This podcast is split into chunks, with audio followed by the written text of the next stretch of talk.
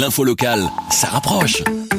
Nouveau, le podcast de la Meuse, la Nouvelle Gazette, la province, Nord-Éclair et la capitale. Garnisez la bonne nouvelle du jour, les effets du confinement commencent à se voir? Oui, on l'a dit ce matin, à la conférence de presse euh, habituelle. Donc on voit qu'il y a une augmentation certes du nombre d'hospitalisations comme tous les jours, mais l'augmentation est moins forte que les jours précédents.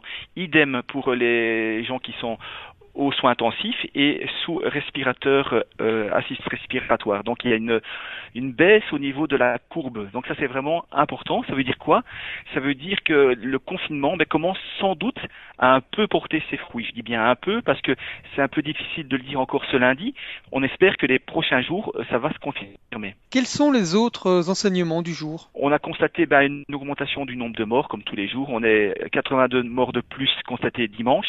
Ça veut dire qu'on a dépassé la barre euh, des 500. On est à 513 morts actuellement. Euh, c'est la région flamande qui est la plus touchée à ce, titre. Donc on a euh, en, en Wallonie, on a 178 morts à Bruxelles 98 et en Flandre on en a 237. Donc il y a une augmentation assez significative du nombre de morts en Flandre ces derniers jours.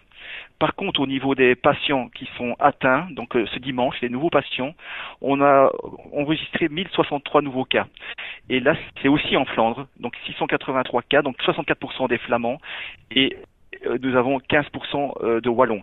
C'est donc une augmentation de 1000 personnes, 1000 nouveaux cas.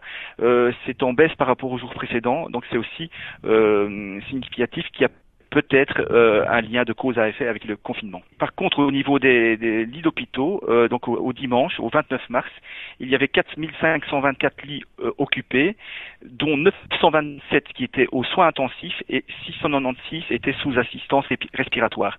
Emmanuel André a bien expliqué hier que ces lits importants, les lits avec assistance, mais il y en avait 53% qui étaient actuellement occupés. Le SPF a de nouveau dévoilé une carte précise, commune par commune. un constat, Namur est la province la moins touchée. Oui, donc voilà, il faut maintenant savoir si euh, le nombre de tests euh, effectués à Namur sont importants, mais on voit la carte euh, des provinces et aussi des communes, on voit qu'il y a beaucoup de blancs, ça veut dire qu'il y a peu de cas dans certaines communes de la province de Namur, qui n'est pas du tout le cas par exemple du Hainaut, du Limbourg, du Brabant flamand ou d'Anvers. On constate là qu'il y a pas mal de cas. Et on peut voir aussi qu'il y a maintenant deux communes qui sont le plus touchées proportionnellement en Belgique, c'est toujours la, commune d'Alken dans le Limbourg, et puis il y en a une petite qui vient de s'ajouter, et c'est une commune qui est enclavée dans les Pays-Bas, et c'est Bar-le-Duc. Et donc on peut se dire peut-être qu'aux Pays-Bas il y a plus de gens touchés, et cette commune, cette malheureuse commune qui appartient à la province d'Anvers, se trouve enclavée, eh ben elle est, elle est pointée en noir dans la carte de la Belgique. Avec la Meuse, la Nouvelle Gazette, la province, Nord-Éclair et la capitale. Passez en mode local.